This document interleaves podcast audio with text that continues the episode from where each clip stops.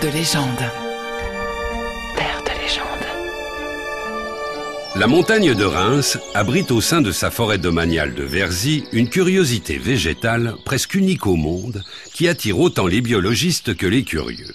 Il y a là 800 arbres étranges et surprenants, des êtres tortillards que l'on appelle des faux comme en vieux français.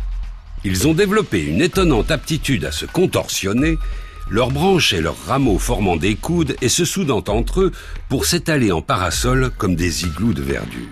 Si ce phénomène reste une énigme pour les botanistes, qui l'attribueraient plutôt à une mutation génétique, il laisse libre cours à d'autres hypothèses prenant racine, c'est le cas de le dire, dans des récits très anciens.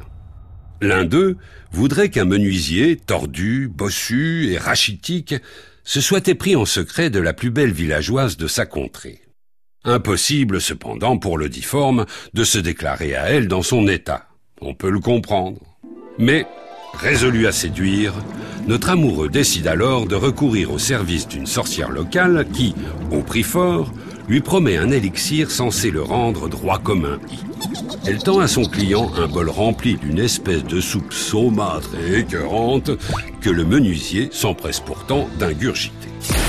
Et ça marche Sous l'effet de la potion, l'homme se transforme rapidement en un jeune Apollon athlétique et séduisant qui ne tarde pas à faire tomber la belle convoitée sous son charme. La suite, vous la connaissez? Ils se marièrent et eurent beaucoup, beaucoup d'enfants. Fin de l'histoire? Oh que non, hélas Car tous leurs bambins ayant hérité des tares paternels, ils se révélèrent les uns après les autres aussi cagneux et biscornus que l'avait été leur géniteur. Que faire alors? La sorcière ayant disparu entre-temps, il était impossible aux jeunes parents de réparer à nouveau cette malédiction. Le couple désemparé dut se résoudre, comme cela se faisait beaucoup à l'époque, à perdre un par un sa progéniture dans la forêt.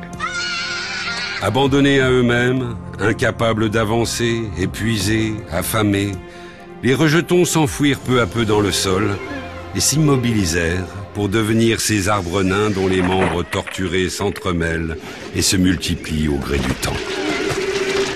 Moralité, mesdames et messieurs, prêt à tout pour vous faire remarquer, n'oubliez pas néanmoins qu'on ne joue pas impunément avec la magie noire, pas plus qu'avec la génétique blanche. Ou inversement.